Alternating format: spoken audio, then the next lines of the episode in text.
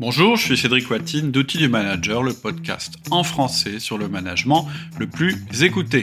Après le dernier épisode sur la vision, qui a suscité pas mal de commentaires et de questions de votre part, et je vous en remercie. Euh, d'ailleurs, je vous invite, euh, si vous l'avez pas encore fait, à télécharger le petit, euh, le petit document que j'ai fait qui résume un petit peu ce qu'on dit dans le podcast. Pour ça, il suffit que vous suiviez le lien que je mets à chaque fois en descriptif de chacun podcasts. Donc aujourd'hui, on va pas faire euh, on va pas s'attarder sur un sujet en particulier. Je vais faire euh, des questions-réponses. Hein. ça s'accumule depuis un moment. Il y a pas mal de, questions auxquelles j'aimerais bien répondre. Euh, deuxième chose que je voudrais vous dire, c'est que j'ai supprimé le répondeur vocal sur le site parce qu'il était très très peu utilisé. Et donc, si vous voulez me poser des questions, des questions auxquelles vous voulez que je réponde dans les podcasts, il suffit de me faire un mail, cédric à ou de laisser vos questions sur le site. Il y a une rubrique qui s'appelle questions-réponses. Voilà. Et je suis tout seul puisqu'Alexia est toujours en congé. Euh, ce sera mon tour la semaine prochaine, mais je préenregistrerai des podcasts pour que vous ne vous sentiez pas complètement abandonné. Donc première euh, question, c'est à propos du feedback. Bonjour Cédric, concernant le feedback, puis-je faire un retour à un collaborateur sur un événement dont je n'ai pas été témoin? Et sinon, comment agir avec mes collaborateurs lorsque j'ai des retours qui me sont faits par d'autres personnes? Alors, euh, c'est pas la peine d'avoir une autre méthode, même si euh, vous n'avez pas assisté à la scène, même si vous n'avez pas assisté à l'événement, vous pouvez tout à fait faire un feedback à votre collaborateur. On va euh, par exemple partir euh, du principe que Jean-Pierre, qui est euh, un de vos collaborateurs, vous fait un feedback sur Jean, qui est un autre de vos collaborateurs, et en fait Jean-Pierre vient vous voir et dit écoute, moi j'en ai marre, Jean est odieux en réunion. Qu'est-ce que vous faites? Alors, avant de pouvoir faire un feedback à Jean, il y a deux conditions à remplir. La première, c'est que vous ayez confiance dans ce qu'on vous rapporte. Et la deuxième, c'est de ne pas rester au stade du jugement. Qu'est-ce que je veux dire par là? Bah, C'est parce que il faut dire déjà, il faut que vous, vous, vous, soyez vraiment certain que vous pouvez faire confiance à Jean-Pierre. Et ça, c'est vraiment quelque chose qui vous appartient. Ne faites pas un feedback si vous avez un doute euh, sur la réalité de ce qu'on vous rapporte ou si vous pensez que un de vos collaborateurs essaye de vous manipuler vis-à-vis d'un autre collaborateur. Donc ça, c'est votre propre jugement. Si euh, vous avez vraiment un doute, bah, essayez euh, de réunir un faisceau de présomption, c'est-à-dire interroger éventuellement une autre personne qui a assisté à la réunion. Euh, mais c'est pas nécessaire si vous avez confiance en Jean-Pierre. Deuxième condition, évidemment, c'est de décomposer ce jugement. C'est-à-dire qu'en fait, Jean-Pierre, qu'est-ce qu'il vous dit? Bah, Il dit strictement ce qu'il vous avait dit, c'est écoute, j'en ai ras-le-bol, euh, Jean est odieux en réunion. Donc, j'en ai ras-le-bol, c'est l'impact, et euh, le jugement, c'est Jean est odieux euh, en réunion. Or, un feedback, ça se fait absolument pas selon cette formule-là. Si vous avez écouté le podcast sur les feedbacks, sinon je vous incite à le faire dès que vous pourrez, vous savez qu'en fait, avant de pouvoir générer un feedback, avant de créer un feedback, euh, la première chose à faire, c'est de décomposer notre jugement. Donc, il faut que vous interrogiez le fameux Jean-Pierre en lui disant écoute quand tu me dis que Jean est odieux qu'est-ce que tu veux dire par là? Ah bah il est insupportable. Oui mais mais encore qu'est-ce qui s'est passé? Bah écoute la dernière fois en réunion il est arrivé avec 10 minutes de retard.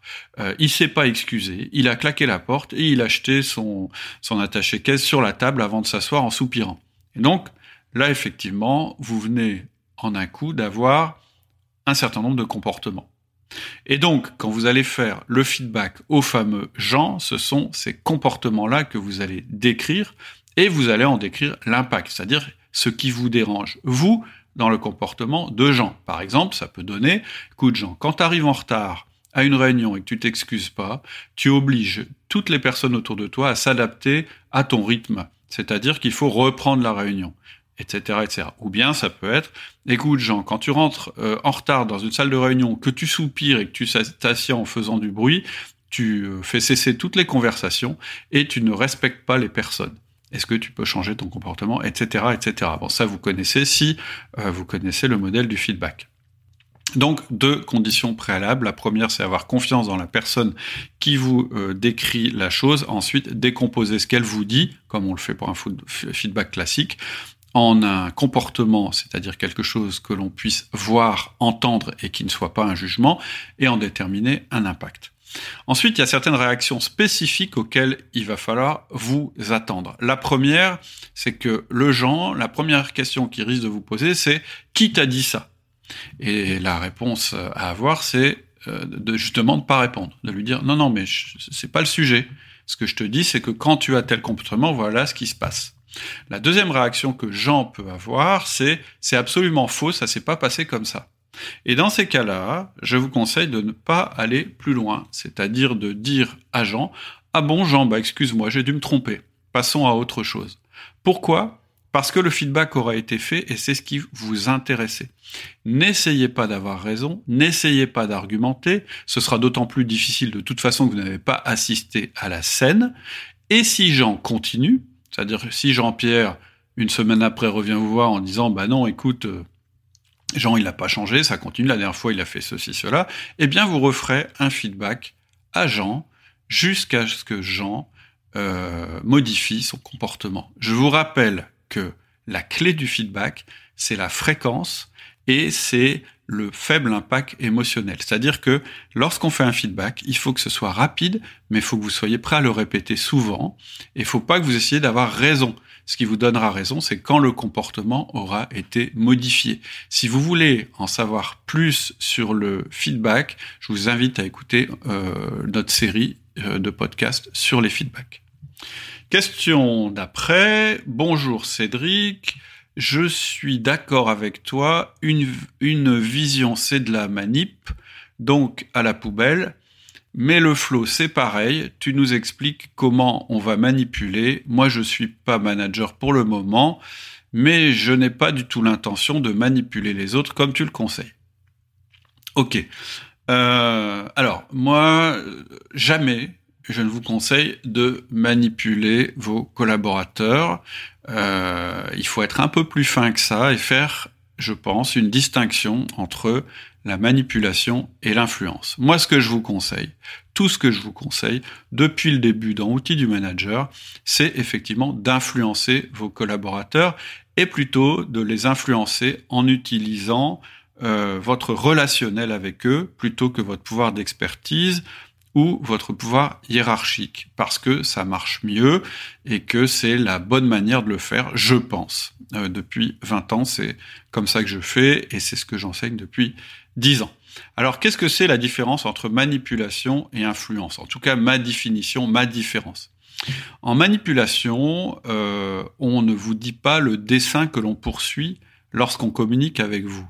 Ça, c'est de la manipulation quand on vous trompe sur la destination. C'est-à-dire quand on vous fait croire quelque chose ou que on euh, vous euh, influence sans vous dire quel est l'objectif de cette influence. En influence, justement, on donne tous les éléments à la personne à qui on parle. C'est-à-dire que quand je vais euh, faire évoluer les comportements de mes collaborateurs, et euh, donc les influencer pour qu'ils le fassent, je vais leur expliquer pourquoi. C'est pour ça que, par exemple, si on reprend l'exemple euh, de la question juste avant, en feedback, on explique toujours l'impact du de comportement négatif pour expliquer aux collaborateurs pourquoi ce comportement il faut le changer, en expliquant en quoi l'impact qu'il a est négatif. Maintenant, notre auditeur, s'il n'aime pas influencer les autres ou qui ne veut pas les influencer, il faut pas qu'il soit manager. Clairement, si vous n'aimez pas et s'il veut pas être influencé, il faut pas qu'il travaille en entreprise. Il faut bien comprendre que lorsqu'on est à un poste de manager, notre mission principale, c'est de obtenir des performances, de faire obtenir des performances à nos collaborateurs. Et que le seul moyen qu'on a de faire ça, c'est de les influencer. C'est notre job. Donc vous pouvez pas prendre un poste de manager si vous pensez que, vous n'avez pas envie d'influencer vos collaborateurs. Et si vous êtes collaborateur, c'est la même chose. Vous êtes obligé d'accepter que quelqu'un aura une influence sur vous. Et donc chez Outil Manager, on vous donne des outils pour influencer vos collaborateurs. c'est indéniable. Le feedback, par exemple, sert à influencer le comportement. Le disque, hein, notre modèle de communication, il sert à influencer le comportement des collaborateurs de manière plus efficace en parlant le langage du collaborateur selon son style de comportement. Mais on le fait en s'appuyant sur ses forces.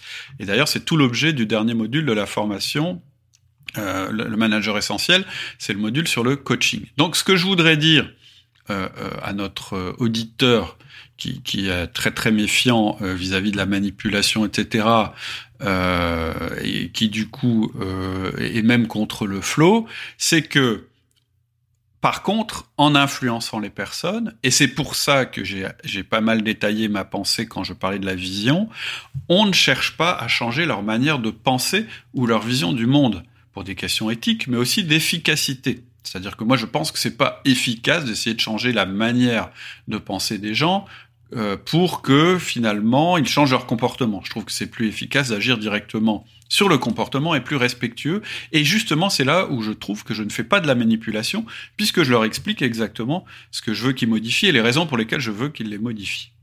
Ensuite, on a parlé du flow. Le flow, c'est tout sauf de la manipulation. Le flow, c'est un concept qui a été euh, découvert, ou je dirais euh, euh, très très amélioré, par un psychologue qui s'appelle Miali, Season Miali, qui a étudié le bonheur pendant toute sa carrière. Et ce qu'il a découvert, c'est que c'est c'est pas vraiment ce que tout le monde pense, je dirais, de manière euh, spontanée et, peut-être particulièrement dans notre pays. C'est qu'il a il, a pas découvert que les gens seraient heureux s'ils étaient oisifs ou s'ils étaient riches ou s'ils euh, avaient rien à faire ou s'ils étaient en sécurité, etc. Ce qu'il a découvert, c'est que l'être humain est au top de son niveau de bonheur ou d'expérience optimale, comme il l'appelle, quand il travaille. Ça, c'est ce qu'a découvert ce psychologue. Et pourtant, selon une étude récente de Sharp, 65% des Français n'aiment pas leur lieu de travail, ils le qualifient d'oppressant, de sombre et de toxique, et 25% seulement le considèrent comme motivant. Et 57% euh, des Français au travail s'ennuient à mourir. Comment on peut avoir ce décalage? Ben, Tout simplement parce que la plupart des environnements de travail ne fournissent pas les conditions du flow. Donc je vais, je vais résumer les conditions du flow selon Miali. Euh, ouvrez les guillemets, hein, j'ouvre les guillemets. Les grands moments surviennent quand le corps ou l'esprit sont utilisés jusqu'à leur limite dans un effort volontaire en vue de réaliser quelque chose de difficile et d'important. Fermez les guillemets. Donc qu'est-ce qu'il nous dit dans cette simple phrase? C'est qu'il faut réunir au moins trois conditions. Euh, il faut que ce soit un effort volontaire, c'est-à-dire qu'on a décidé de le faire, difficile, c'est-à-dire qu'il soit pas euh, trop facile parce que sinon effectivement on s'ennuie à mourir, et important, c'est-à-dire que quelque chose qui compte pour l'entreprise euh, et peut-être pour soi-même, c'est-à-dire qu'il y a un sens pour nous, pas forcément une vision, mais un sens. Et en fait, n'y a pas que trois éléments, on en a déjà parlé, je vous invite à regarder la vidéo que j'ai faite sur YouTube sur le sujet ou à écouter le podcast euh, qui est plus détaillé, euh, qui s'appelle le flow, je crois, et en fait il y a cinq éléments. Et donc, si influencer vos collaborateurs et non pas les manipuler permet à la fois de faire performer votre entreprise et de mettre vos collaborateurs en condition d'expérimenter cette expérience optimale, c'est-à-dire de, d'expérimenter un grand bonheur, eh ben moi je trouve ça pas mal du tout que d'influencer vos collaborateurs. Voilà. Et je suis prêt à en discuter avec cet auditeur s'il a des arguments contraires. Mais moi je pense qu'on ne parle pas de la même chose. Question suivante. Bonjour Cédric, je suis très intéressé par la formation, étant un auditeur du podcast depuis des années, je veux muscler mon management. Mais comme je devrais assumer ce coût seul, je veux savoir si je peux mettre en valeur la formation sur un CV. Délivrez-vous un certificat ou un diplôme ou toute attestation que le cursus a été suivi. D'ailleurs, y a-t-il des évaluations au cours de la formation? Merci pour vos réponses. Donc, la formation, qu'est-ce que c'est? La formation, c'est une formation en ligne qui reprend les thèmes euh, que euh, vous avez dans le podcast et qui a pour objectif de vous faire progresser du statut de manager traditionnel vers le statut de manager essentiel. Qu'est-ce que c'est qu'un manager essentiel? C'est quelqu'un qui a la confiance de son équipe, qui a la maîtrise complète et entière de son poste, donc qui est très performant, sans faire plus d'heures, et qui a le respect de sa hiérarchie. Globalement, c'est ça. Il y a une sur notre site un lien qui, mène vers une présentation qui, qui, présente un petit peu mieux que ce que je viens de le faire. Mais disons que par rapport au podcast, c'est une méthode. C'est-à-dire que lorsque euh, on suit les podcasts, on peut être très motivé euh, et même très engagé à faire les choses, mais c'est beaucoup plus simple de le faire quand on a une méthode qui nous prend euh, par, la main et qui nous emmène euh, à travers euh, une succession de petits pas vers notre progression en termes de management. Donc on démarre par un test euh, de personnalité qui permet de voir quel pouvoir euh, on utilise naturellement. Et puis ensuite, on met en place son agenda du manager. On commence à faire ces un à un et vous êtes guidé comme ça progressivement. Il y a 10 modules, donc ça se fait pas du jour au lendemain, du jour au lendemain, pardon. mais ça se fait, je dirais, de manière plus volontaire. Moi, ce que j'ai observé très souvent chez mes auditeurs, euh, ceux que j'ai pu avoir par la suite en coaching ou dans des conférences ou dans des, euh, des séminaires, c'est que quand on écoute le podcast, on est motivé, on est très conditionné pour que ça se passe bien, etc. Mais malheureusement, on s'arrête très souvent assez vite. Une fois qu'on a mis en place les 1 à 1, on continue pas à progresser. Et donc, dans la formation, on enchaîne les outils un petit peu comme les différents étages d'une fusée, et puis en améliorant en parallèle notre organisation Donc, pour répondre à la question, oui, je pense que euh, c'est une bonne chose que d'investir sur soi et faire une formation en management, c'est un investissement qui va vous aider soit à progresser dans le poste où vous êtes, ou soit à trouver un poste plus intéressant, parce que je vous ai pas donné tous les détails, parce que ce sont quand même des, choses qui sont anonymes, euh, mais cet auditeur, euh, clairement, il est en train de chercher à, quitter sa société parce qu'on lui offre pas la possibilité d'être manager. Euh, et donc, clairement, sur, sur un... je trouve qu'il a raison de vouloir investir sur lui-même, c'est le meilleur investissement que vous puissiez faire. Euh, sans attendre qu'on lui finance sa formation. Mais il faut aussi savoir effectivement mettre en avant qu'on a suivi la, formation. Donc effectivement, il y a euh, des questionnaires qui servent à vérifier qu'on a bien compris euh, les concepts, mais ce qui compte, c'est de mettre en œuvre ce qui est enseigné, et ça aussi, vous avez des exercices pour le mettre en œuvre.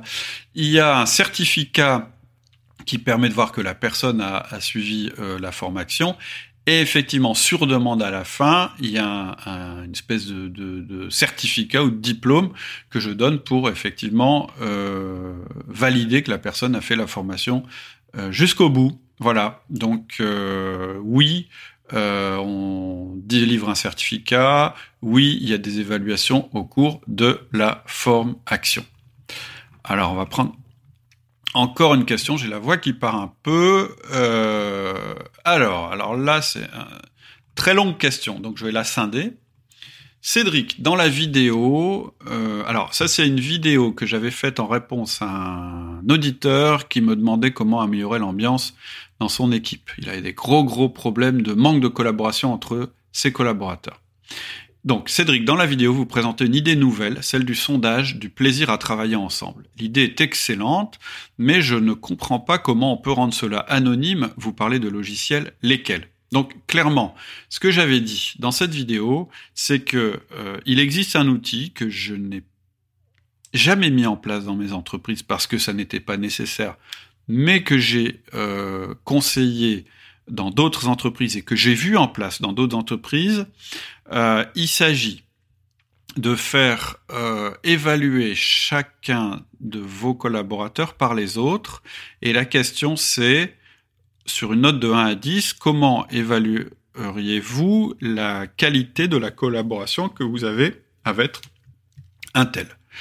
Et euh, ce que je disais, parce que j'ai vu tout à l'œuvre. Hein. J'ai vu des sondages qui étaient publics, des sondages qui étaient anonymes, etc. Et moi, je conseille absolument que ce soit anonyme. C'est-à-dire que les gens euh, qui votent euh, ou qui notent leurs collaborateurs savent qu'on ne saura pas quelle note ils lui ont donné. Sinon, il y a un biais, évidemment.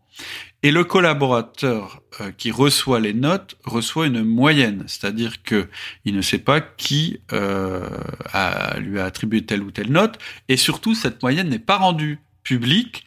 il y a juste le collaborateur qui connaît sa note et éventuellement son manager.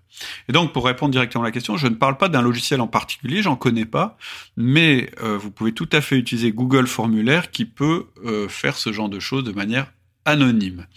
Euh, je, je, vous expliquer après pourquoi je trouve que c'est inefficace et éthique que les notes soient, euh, soient publiques. Alors, je continue la question. Ensuite, comment interpréter les chiffres? Certes, si j'aime pas un tel, car je pense que c'est comme ça que les gens risquent de comprendre la notation en fait, je vais lui mettre une mauvaise note. Ok. La personne saura sa moyenne. Ok. Vous, le manager, le saurez aussi. Ok. Là, je dis pas forcément. Vous pourrez parler en un mais sans pointer du doigt les vraies causes de la mauvaise note. Le feedback n'est pas efficace, vous tapez dans le vide voir à côté, la personne pourrait réagir, qui m'a foutu une note pareille, c'est toi, machin, compte tenu des égaux piétinés, comment gérer tout ça? Alors, c'est sûr, c'est sûr que c'est un outil qui peut susciter des discussions, mais pour répondre rapidement, d'abord, ça n'est pas un feedback. Le modèle du feedback, c'est pas ça. J'en ai parlé quand j'ai répondu aux questions précédentes. Je rappelle, le modèle du feedback, c'est ICID, invitation, comportement, impact, demande. Or là, c'est pas du tout ça qu'on fait. La personne reçoit une note, c'est un indicateur. Et quand on met un indicateur, qu'est-ce que ça veut dire? En fait, quand on mesure quelque chose en entreprise, c'est un moyen de dire qu'on veut améliorer cette chose et de voir si effectivement on améliore cette chose. Donc, en réalité, ce qu'on fait par là, ça n'est pas un feedback, c'est une information que l'on donne au collaborateur pour qu'il ait les moyens de prendre connaissance d'un problème et de faire ce qu'il peut avec les moyens qu'il peut pour que ça change. Donc c'est pas un feedback. Le feedback c'est autre chose et, mon outil, clairement, c'est le feedback pour faire évoluer les comportements.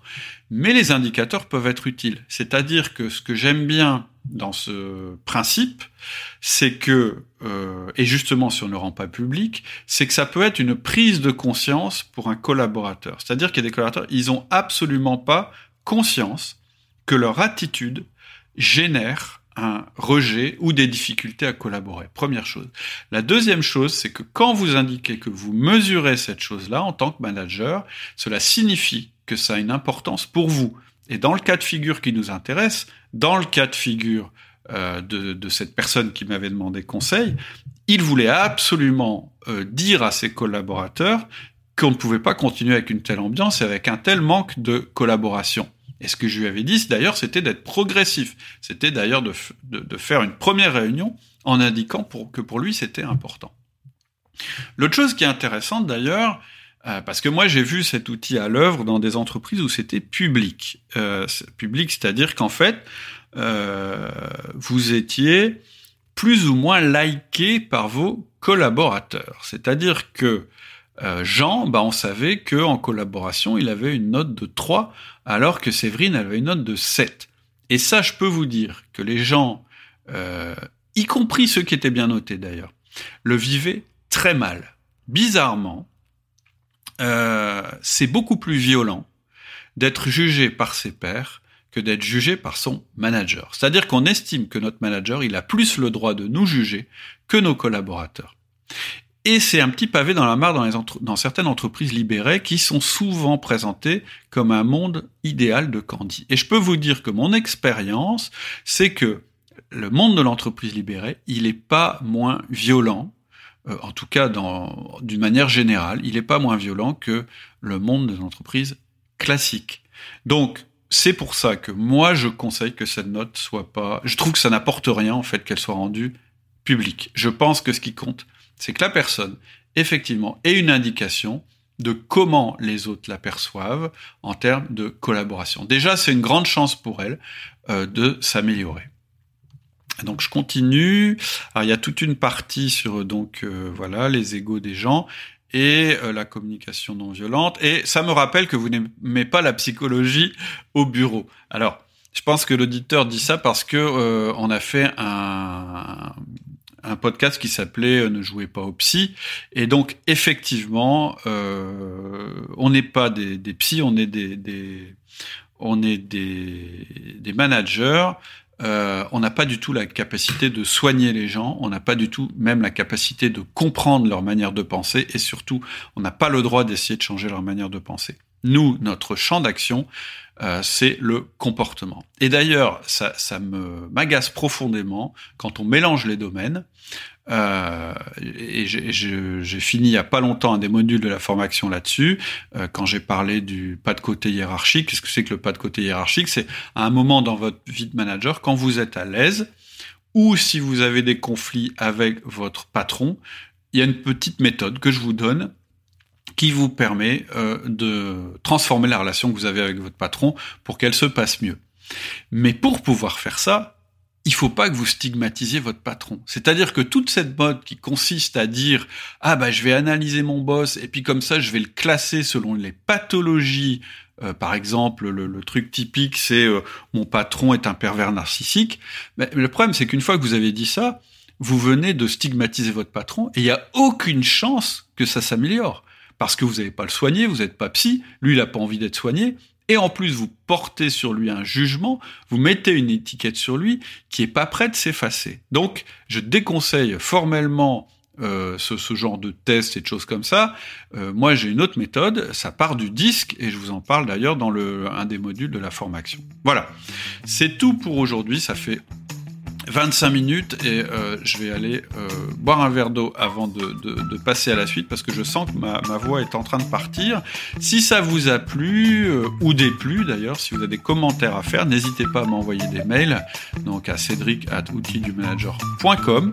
euh, je vous rappelle aussi que si vous voulez que le podcast se développe et qu'il soit de plus en plus écouté, c'est dans l'intérêt de tout le monde, je pense, bah, n'hésitez pas à mettre 5 étoiles sur le sur votre appli de podcast. Voilà, je vous donne rendez-vous euh, au prochain épisode où je continuerai à répondre à quelques questions. À bientôt. Au revoir.